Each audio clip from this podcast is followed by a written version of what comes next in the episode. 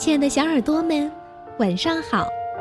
欢迎收听微小宝睡前童话故事，我是你们的珊珊姐姐。我想问问小朋友们，生日的时候你最想得到谁的祝福呢？除了爸爸妈妈、兄弟姐妹，我想你们最希望的肯定是能得到最好的朋友送上的祝福吧。今天的这段留言就和好朋友有关，他是这么说的：“珊珊姐姐、橘子姐姐，你们好，我叫吕逸晨。四月二十五日是我十岁的生日。我想点播一个关于好朋友的故事。这个故事我要为我最好的朋友曹佳艺点播。他在我三年级的时候转学了。”我很想他。如果他在听这个节目的话，我想对他说：“我想你了。”那珊珊姐姐就将这个好朋友的故事送给你，还有你最好的朋友曹佳艺。相信你们的生活因为这段友谊而变得更加的精彩。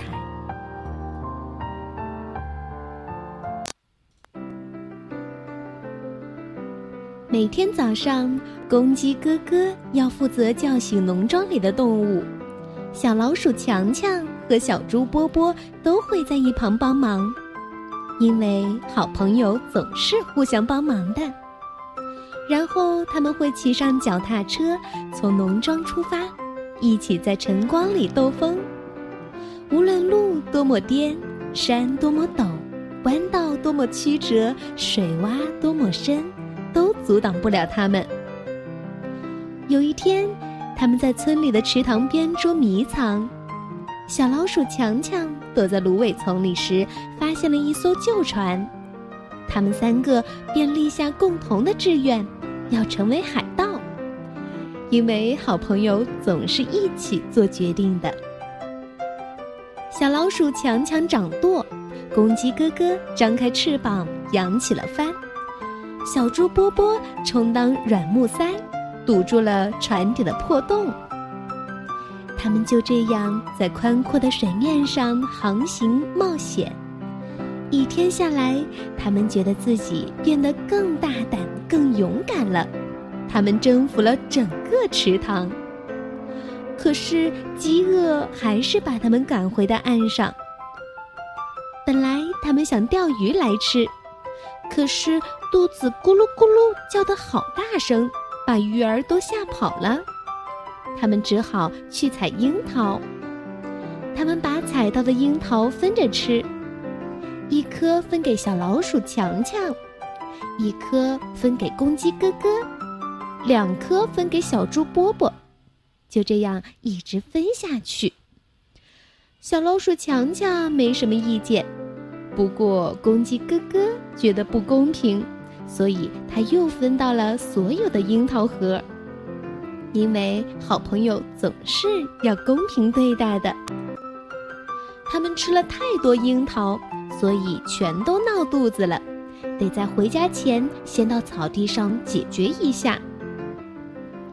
当夕阳西下，影子拖得好长好长的时候，他们骑着脚踏车。回家了，在鸡舍后面水桶旁边，他们三个发誓要一辈子做朋友，因为好朋友是永远不分开的。他们说，那天晚上他们打算在小老鼠强强家睡觉，可是公鸡哥哥被卡在洞口了，于是他们又决定到小猪波波家过夜。不过，小老鼠强强鼻子太灵敏了，它不想睡在猪舍里。最后，公鸡哥哥提议到鸡舍的木杆上睡觉，可是木杆断了，他们只好互道晚安，各自回到自己的床上去。嗯，有时候好朋友也不能一直在一起的，他们说。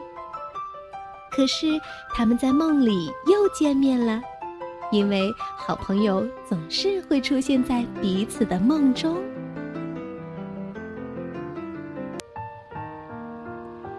是呀有时候好朋友也不能一直在一起。想他了就打个电话问候一声或者在心里默默的祝福他。又或者闭上眼睛让我们在梦中相见吧。因为好朋友总是会出现在彼此的梦中。